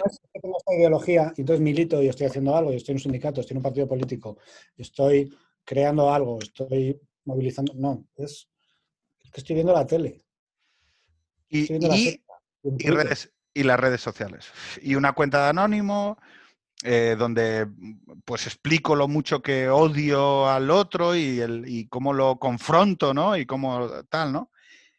Y claro, te das cuenta, porque además nosotros vamos creciendo ya, ya tenemos una edad superior a la de nuestros dos, de Mike y de Jacob, ¿no? Claro, yo me doy cuenta que el nivel de comentarios se va volviendo cada vez más áspero. ¿Por qué? Porque, joder, claro, porque en realidad eh, la contradicción cada vez es mayor entre esa vida paralizada y detenida y lo que tú estás expresando, el cosplay, ¿no?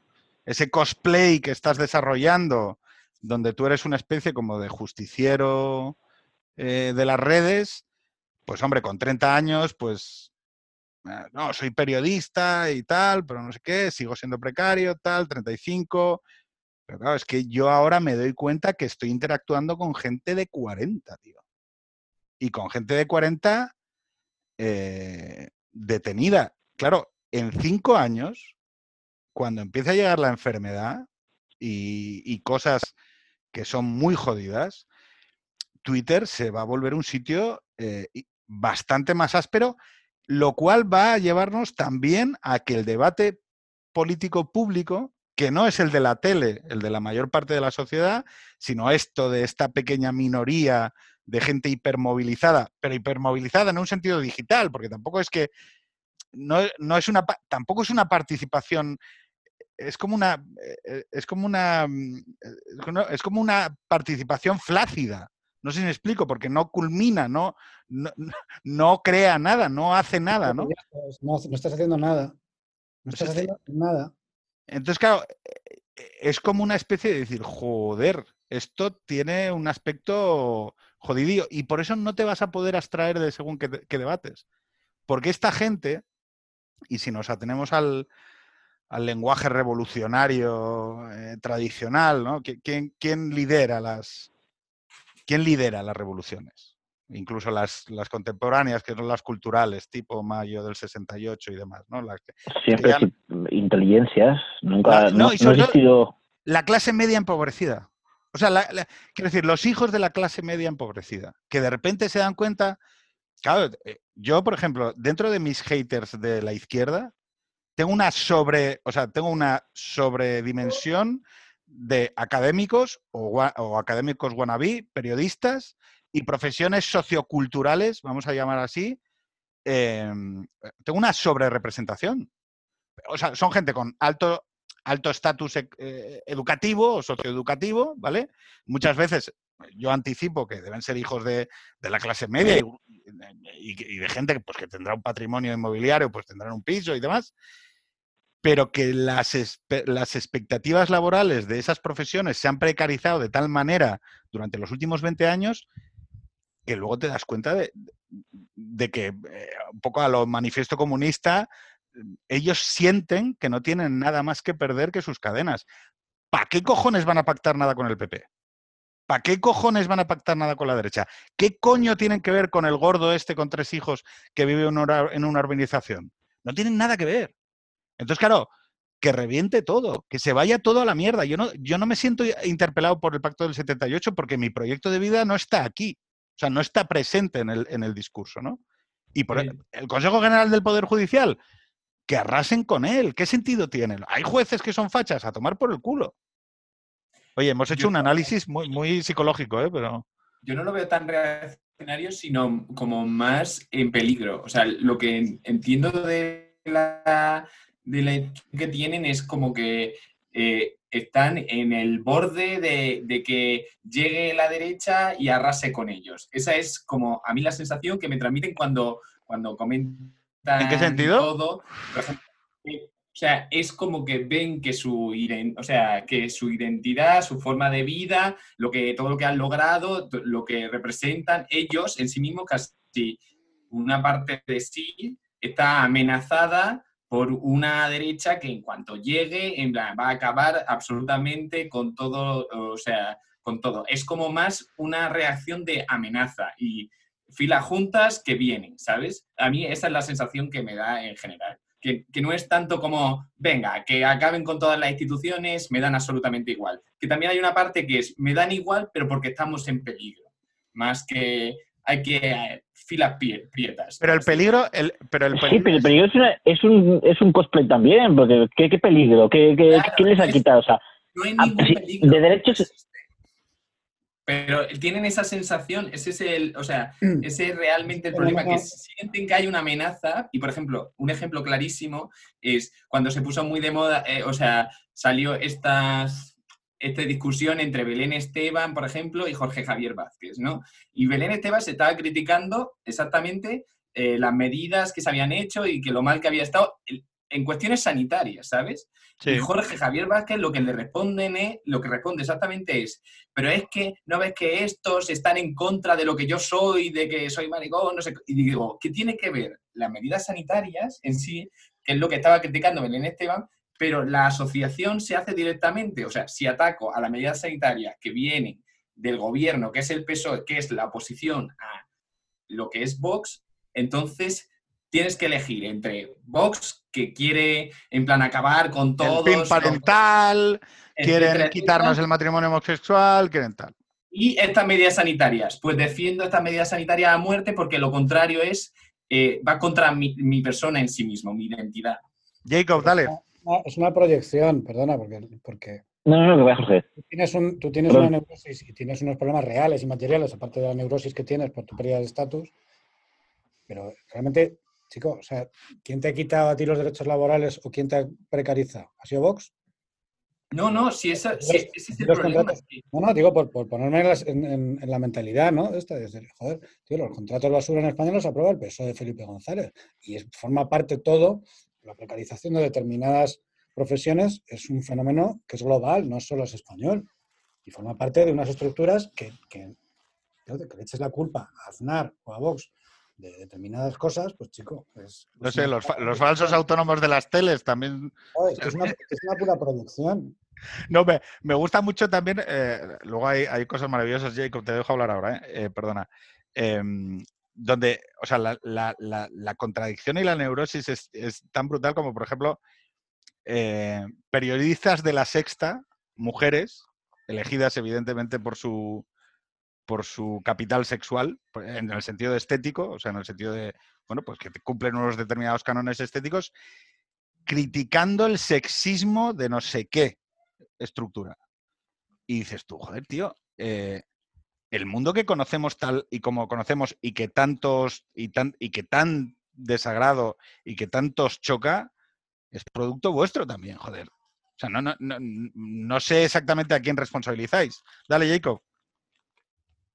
Yo creo que también tiene mucho que ver con que la cultura de la izquierda española y especialmente desde Zapatero, igual porque ahí empiezan a ver que la derecha puede disputarles, después de Aznar, que la derecha puede disputarles muchos espacios, es una, hay una clara demonización del adversario y una clara intolerancia a la discrepancia y al pluralismo político. Entonces, no es, no es tanto de que tengan un miedo real, sino de que es que usted no tiene derechos, que usted es un símbolo, usted es un fascista, usted no, usted, usted no, no cabe en este país, usted es el pasado, usted, España ha cambiado y usted no cabe aquí ya, o sea, es una mica, una mica pura y dura de exclusión política y se justifica con los medios absurdos, pues se justifica en ellos, pero también podrían justificarse en una pretendida inmoralidad o en lo que se les ocurra. Y lo que hay es realmente una, eh, que esto lo hablado aquí muchas veces, es que para la izquierda española, desde hace 15 años y ha ido creciente hasta que hoy ya es plenamente hegemónico, la derecha española, en cualquiera de sus avatares, es ilegítima. Y es ilegítima porque es neotranquista, o porque es corrupta, o porque, o, porque es la voz del poder económico y del INC, dependiendo de quién sea el avatar, o del momento, o una mezcla de todo. Y lo que hay es eso, y lo que hay, es una cultura política de que el adversario es un hijo de puta que no vale. Pero ¿por qué? Claro, ¿cómo lo cambias? No, pero Jacob, si yo bueno, primero con desarrollo económico y la gente montando familias como si no hubiera un mañana y, quitándose eh, las ganas de hacer la revolución porque tienes que llegar a casa a, ponerle la merienda a los críos, ¿no? Em, y equilibrando vidas. Es que yo, o sea, siento por, siento siento decir que el momento político, de hacer un análisis, un análisis psicopatológico, pero es que lo creo sinceramente. O sea, creo sinceramente que una parte sustancial de la, de la precarización, eh, yo me doy cuenta, o sea, es que, o sea, cuando yo hablo de mis condiciones de vida y de dónde vivo o del, del modelo de vida que llevo, eh, hay una parte sustancial de esta gente que le, o sea, que le o sea, no sé cómo decirlo, que le parece obsceno. Y yo pienso, hostia, tío, yo soy lo que era la clase media en los años 80. No sé si me explico. Bueno, con dos personas trabajando, tal, o sea, yo, pues, la persona que ha montado un proyecto familiar, que, pues, que vive en una urbanización, que tal. O sea, lo llamativo de todo esto es cómo eh, lo uno y lo otro se están alimentando, ¿vale? Yo creo que son los coletazos también de la crisis de, de 2008, aparte de la crisis territorial de 2012. Sí, pero el pacto político que o sea, el pacto político que revienta la izquierda, que empieza a reventar la izquierda o a empieza con Zapatero o a socavarlo, empieza mucho antes y empieza con la economía bollante. O sea, no empieza con no, empieza, no, empieza respuesta a que la derecha deje caer el pacto social durante la crisis económica, empieza mucho antes. O sea, empieza cuando está el país, está el país Claro, pero... a toda vela, por decir. sí, pero bueno, hemos visto también que esta especie de polarización cultural e identitaria también, también está en Estados Unidos, también está en otros muchos países. A lo que voy es al hecho de, yo no sé si, si es un tema sociológico, ¿vale? Si aquí, por ejemplo, estamos haciendo un análisis muy, pues, ¿no? Es que Sánchez, ¿no? Es Sánchez. Bueno, ¿es Sánchez o no? Jorge tiene una frase maravillosa que dice, oye, eh, hacer, eh, hacer normal lo que en la calle es normal, que es este lema de, joder, no me acuerdo, ¿era Suárez o era Torcuato? No me acuerdo. ¿Quién? Suárez, es un discurso de Suárez. yo, lo digo porque por eso, porque me da la sensación de que, es decir, es lo que decía antes, eh, Sánchez y Redondo conocen el país en el que viven. Si tú hablas con militantes de izquierda jóvenes o, no tan jóvenes, pues eh, lo que ha calado es esto, que la derecha es una especie de excrecencia que, hay que ir echándola un poco de un lado y que el país está en otro lado. El país está en los nacionalismos periféricos, el país está en, ir normalizando cosas que han sido, en algún momento se han ido de madre, como lo de Bildu, pero que, pues que ahora existe la oportunidad de, generar una mayoría con ellos o de, asumirlos en un bloque de progreso. Vamos ahí. Sí, pero, pero ¿qué, qué sociedad española. Por decírtelo, perdona, yo creo que cuando Zapatero empieza con este programa, es un programa táctico, no sé si él tiene una visión a largo plazo o, del tipo que sea, pero es verdad que hay un intento táctico de, bueno, pues oye, vamos a abrir una, vía de pactar con nacionalistas y con, en ese momento no existe Podemos, claro, que es, otra, que es otro producto, si no político, sí cultural del, del PSOE Zapatero. Eh, pero, pero no existe el horizonte de, una nueva mayoría española de verdad, de un, nuevo régimen, ¿no? Y ahora sí lo hay. Sí, pero, pero a lo que voy es el hecho de ¿qué, sociedad conocemos en la que esto, eh, española, eh, que, en la que esto más o menos sucedió, ¿no? Por eso digo que yo no acabo de comprar que el PSOE, que, recogiendo un poco lo que decía antes Jacob, vaya a ser el ganador de esta situación de romper el pacto dialógico y demás. No, no, yo, porque, creo que vamos a otra cosa. Claro, ¿por qué? Porque, yo, creo que en Cataluña, en ahora te dejo yo con un segundo. En Cataluña, esto sucedió. Eh, Convergencia educó a sus juventudes en el independentismo. O sea, Rull, que era el líder de las juventudes de Convergencia, eran, todos los de juventudes eran indepes. Y entonces cuando llegó el momento de activar en 2012 el, el, procés, ¿vale? Em, de repente se encontraron que lo que era normal era que la gente de Convergencia había mutado, por generación, había mutado a, secesionistas y a independentistas. Lo que ha pasado con el PSOE ha sido algo, bastante similar, que de repente generacionalmente ha ido cambiando, cada vez aquellas, aquellos, aquellas piedras que sostenían aquellos armazones tenían menos sentido y tienen menos sentido para el votante de izquierdas y para el militante de izquierdas. Y entonces de repente resulta que vas a empezar un proceso muy parecido al de 2012 en Cataluña, solo que en toda España, que es la exclusión del otro, eh, ir a sistemas eh, mayoritarios y demás. La cuestión es que aquí yo no tengo claro que eso responda a la estructura del PSOE. Eso es la estructura de un movimiento más parecido a Podemos. Jacob. Eh, a ver, yo creo que el problema de Podemos es que es un partido político que ya está un poco que no tiene muchos visos de bueno, no sé, no puedo decir de, de esto no sucederá, pero es un partido muy, muy debilitado. Y creo que es un partido que su futuro pasa más por personas que igual están un pelín, sin ser una izquierda clásica, están un pelín más pensadas, más centradas en temas socioeconómicos, como por ejemplo la ministra de Trabajo, ¿no? Entonces, su futuro, yo creo que el futuro de Podemos sí que es seguir siendo potente en la política española, es ese, ¿no? Pero, ¿qué, qué puede suceder? Pues puede suceder que entre el PSOE y Podemos, o más allá de Podemos, surja otra cosa. Y también puede suceder que cuando, que, que cuando el PSOE pague la factura de todo esto, lo que ya sea después una. que igual no se constituye, pero una hegemonía fuerte de otro signo. Sí. O sea, está jugando demasiado a, a inflar a Vox, oye, se puede pegar un susto. al Partido Comunista se le decidió inflar también mucho para que no, en Italia, para que no tuviera mayorías con el Partido Socialista Italiano. Fue una, estrategia de parte de la democracia cristiana y de repente se encontraron un día con que el Partido Comunista a dos puntos de darse ese sorpaso. Mitterrand y el Frente Nacional es la clásica. Esa es clásica. Y eso ha sido más lento porque el Frente Nacional ha sido como una gota malaya, pero míralo ahora. O sea, ahora es el, ahora es el primero o segundo partido del país. Lo que pasa es que como no tiene estructura local, no se nota en el poder local, pero en lo demás. No, no, el freno que tiene, el freno que tiene el Frente Nacional en, Francia es el sistema de doble vuelta. pero ya no tanto. si, si, para elegir presidente fuera un sistema proporcional puro, ya te digo yo que, como en España en todas las encuestas Le Pen en una segunda vuelta contra Macron hoy pierde, pero ya no pierde con un 30%, pierde con un 40 y pico. Le Pen ya se va a convertir en la representación de la mitad de un país, por así decirlo, o de, la oposición a, Macron, que aunque pierda, porque evidentemente no puede ganar, es muy difícil que gane, ya es un 40 y pico en una segunda vuelta, ya es la, ya es la oposición a, lo, a lo oficial con bastante fuerza. Sí, pero eh, expliquemos que, eh, o sea, por lo que estamos citando a Mitterrand, es que Mitterrand considera, dice, no, como si conseguimos que, en, los años de Mitterrand, en los 90, si conseguimos que eh, el Frente Nacional suba dos puntos, es imposible que la derecha se haga con el, con el poder. Eso fue un poco el cálculo que se hizo en, los 90, ¿no?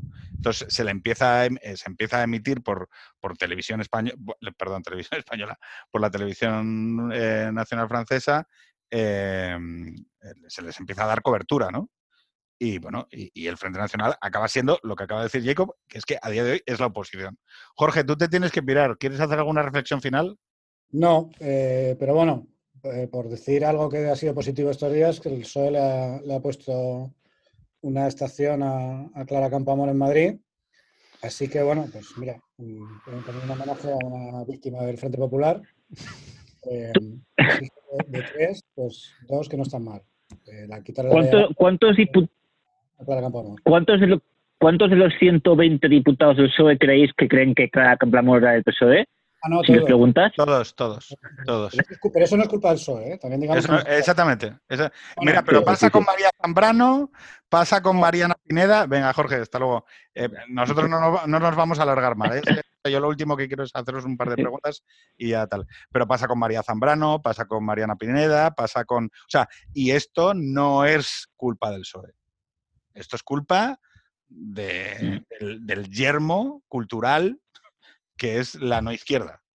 Es decir, oye, tío, eh, tienes a Cánovas y es que, joder, es que ni lo enseñas. O sea, no sé si me explico. Sí, sí, sí. El arquitecto de la mayor, o sea, el arquitecto del sistema y de la constitución más longeva de la historia eh, española, que es la de 1876, y ni siquiera lo pone.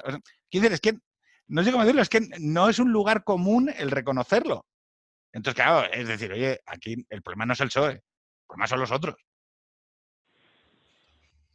Oye, Mike, em, vamos a acabar. Mm, no te oigo. ¿Tú me oyes? ¿Me oyes? Ahora sí. Oye, em, ¿qué tal tu primer capítulo de Extremo Centro? Pues bastante interesante. Estaba un poco, Estaba un poco nervioso, pero, pero no, me me ha gustado, me ha gustado. Oye, una pregunta. ¿Lo de detrás es una orla? No, no es una orla. Estoy en el cuarto de una amiga. Es, ah. una foto de. O sea, te has venido al cuarto de una amiga a grabar Extremo Centro. Eh, sí.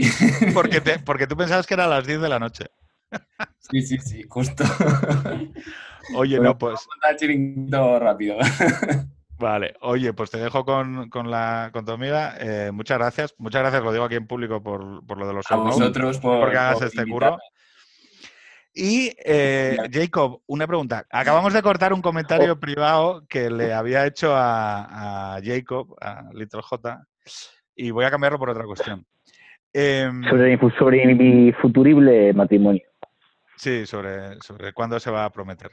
Em, entonces, eh, la duda es, Jacob, ¿no consideras que hay que respetar como individuo a una persona que quizá en un determinado momento de su vida ha decidido ejercer, por ejemplo, la prostitución em, y que no es bueno y no es correcto eh, hacerle bullying en redes sociales a esta persona? Creo que sabes a qué me refiero. ¿A Pedro Ballín? no, precisamente no. Hay que hacerle bullying al fuerte, nunca al débil, tío. No, me refiero a esta chica animalista que, durante unos cuantos días en las redes se la, se la ah, la de los, la de, la, de las, la de las gallinas. Sí. Ah, Yo, pues, yo justo, yo justo eso ni me, ni me, ni me enteré, Pedro. O sea, me enteré de pasar y dije, ¿qué pereza esta historia? O sea, que, que disérgico, pero qué aburrido a la vez. No, no me interesa. ¿Pero no crees que hay límites? Y que hay que, y que hay que ser consciente de los límites. Y que es bueno tener límites. Hombre, yo creo que se dice todo, a menos lo que yo vi, se todo un, eh, un humor negro, eh, porque además fue un suceso, fue un descubrimiento muy chusco y muy casi casi simpático, entonces no yo no vi, o sea, primero que es una persona que se coloca públicamente diciendo cosas mucho mucho carreras con su cara y bueno, pues esto surgió, la gente hizo bromas y creo que es una cosa normal en la cultura de internet. O sea, yo no veo que se la, o sea, no es no Hombre, yo en principio porque me da pereza y, y son cosas que bueno me gustan, pero no veo tampoco que sea algo extraordinario. Pues yo, yo fíjate, voy a decirte una cosa. primero, que yo creo que, o sea, que, el bullying y toda esta agresividad y más. Lo que pasa es que ¿eh? Uy, dale, Mike, que no te oigo. No, no, si es que lo que pasa es que se ha cortado, pensaba que estaba hablando solo mm. y luego ha, hablado todo. el problema de la conexión. Que, que, no, que lo que decía eso, que eh, lo curioso de esto es que eh, esta chica hablaba de que los gallos violan a las gallinas, ¿no? y, de repente, bueno, pues sale este dato y al final, pues es como, y además había hecho de forma pública y yo creo que era difícil que la gente no, no se tirase a la carnaza de Internet. O sea, yo estoy de acuerdo en que no coges a cualquiera y, le, y te metes con, ella, pero eh, esto era como carne de cañón, que la gente no se pararía a hacer la reflexión moral de, de, de vamos, que le estamos ofendiendo a esta chica que está en una condición de debilidad o algo así. Pero, pero, pero, no creéis... Pero no creéis que, o sea, que es importante, ¿no? O sea, bueno, para mí lo es, que igual yo estoy equivocado y tal, ¿no? Pero, claro, primero el objeto hacia quién lo haces, ¿no? Y, esta chica, pues, pues, pues, tendrá un corte de pelo muy curioso y dirá mm, pues, cosas muy chocarreras y muy estrambóticas y, muy tal, con las que discreparemos enormemente, pero en realidad no le hace daño a nadie. Nunca le ha hecho daño a nadie. ¿Vale? No, pues yo estoy, yo estoy, yo estoy muy en contra de los, de los C6 a ese, tipo, a ese tipo de personas. No, o sea, que no he visto tampoco una persona que escribe en redes con su nombre, un periodista, que otro tipo. O sea, esto es, digamos, una señora activista a la que se le ha buscado una faceta suya muy íntima. Pues bueno, a mí no, a mí esos sitios me gustan, no tienen sentido. Pero, pero, Por, por, tratar de sacar un criterio que sea reconocible de no, es que no me gusta, no, no te gusta porque, porque en realidad hay algo en la moral que te dice que no es correcto. Y no es correcto seguramente pues porque primero no es una persona, primero no es un fuerte.